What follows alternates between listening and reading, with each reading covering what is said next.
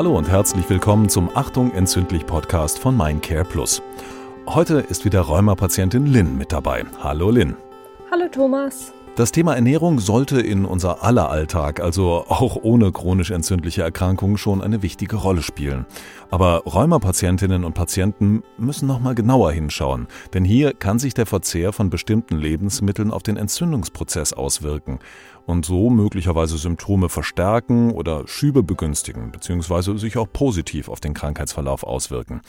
Lynn, welchen Stellenwert hat denn das Thema Ernährung in deinem Alltag? Also bei mir ist es so, ich bin und war schon immer Sportlerin. Aus dem Grund habe ich mich eigentlich schon immer viel mit gesunder Ernährung beschäftigt. Was für Ernährung hilft mir, hilft meinem Körper.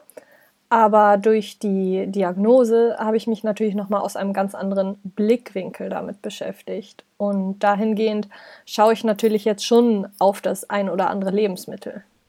Das heißt, die Ernährungsweise hat sich dann schon nach der Diagnose nochmal verändert. Ja, schon so ein bisschen, kann man schon so sagen. Und kannst du im Alltag merken, dass sich bestimmte Lebensmittel auf deine rheumatische Erkrankung auswirken?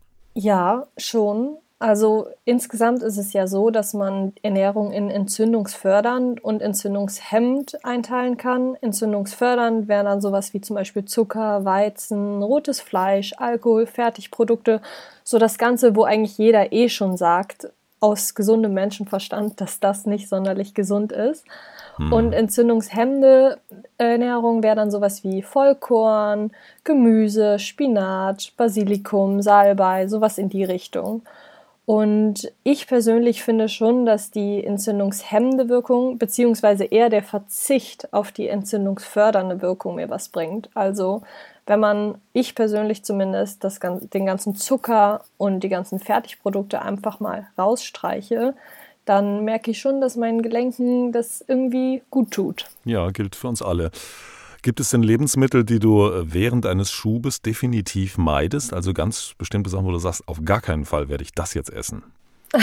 So konkret würde ich das nicht sagen.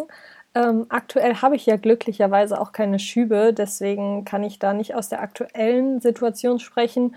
Früher, als ich noch welche hatte, war es aber so, dass ich grundsätzlich erstmal darauf geachtet habe, überhaupt was zu essen, weil ich denke, jeder kennt das wenn man Schmerzen hat, dann hat man irgendwie auch keinen Appetit, dann will man nicht so richtig essen. Von daher Hauptsache irgendwas geht rein, um es mal so platt auszudrücken.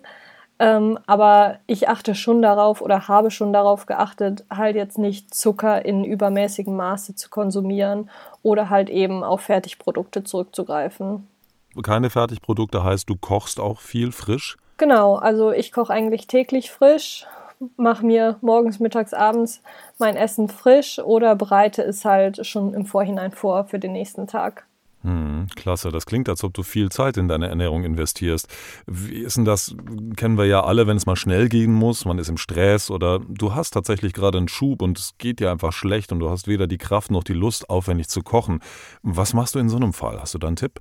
Ja, so wie du das schon sagst, nimmt das Ganze sehr viel Zeit in Anspruch und die Zeit habe ich ja eigentlich gar nicht. Also ich bin Studentin, ich mache Sport, ich habe einen Nebenjob und da kommen viele Faktoren zusammen, wo man die Stellschrauben so ein bisschen optimieren kann. Das kann einmal das Meal Prep sein, kurz und englisch, ähm, einfach dafür Essen im Vorhinein vorzubereiten. Das kann zum Beispiel am Tag vorher sein, aber das kann auch für mehrere Tage vorher sein. So kommt man abends zum Beispiel gar nicht in die Bredouille, nochmal groß kochen zu müssen. Ähm, aber das kann auch darin bestehen, dass man sich einfache Gerichte zusammenstellt. Also es muss ja nicht jedes Mal das Drei-Gänge-Menü sein. Was ich zum Beispiel auch gerne mache, ist ein Stück Fleisch oder ein Stück Tofu gut zu würzen und dann dazu noch eine Getreidequelle, wie zum Beispiel ähm, Nudeln oder auch Kartoffeln als Kohlenhydratquelle und dann eine breite Auswahl an Gemüse, zum Beispiel einen Gurkensalat oder eine Gemüsepfanne.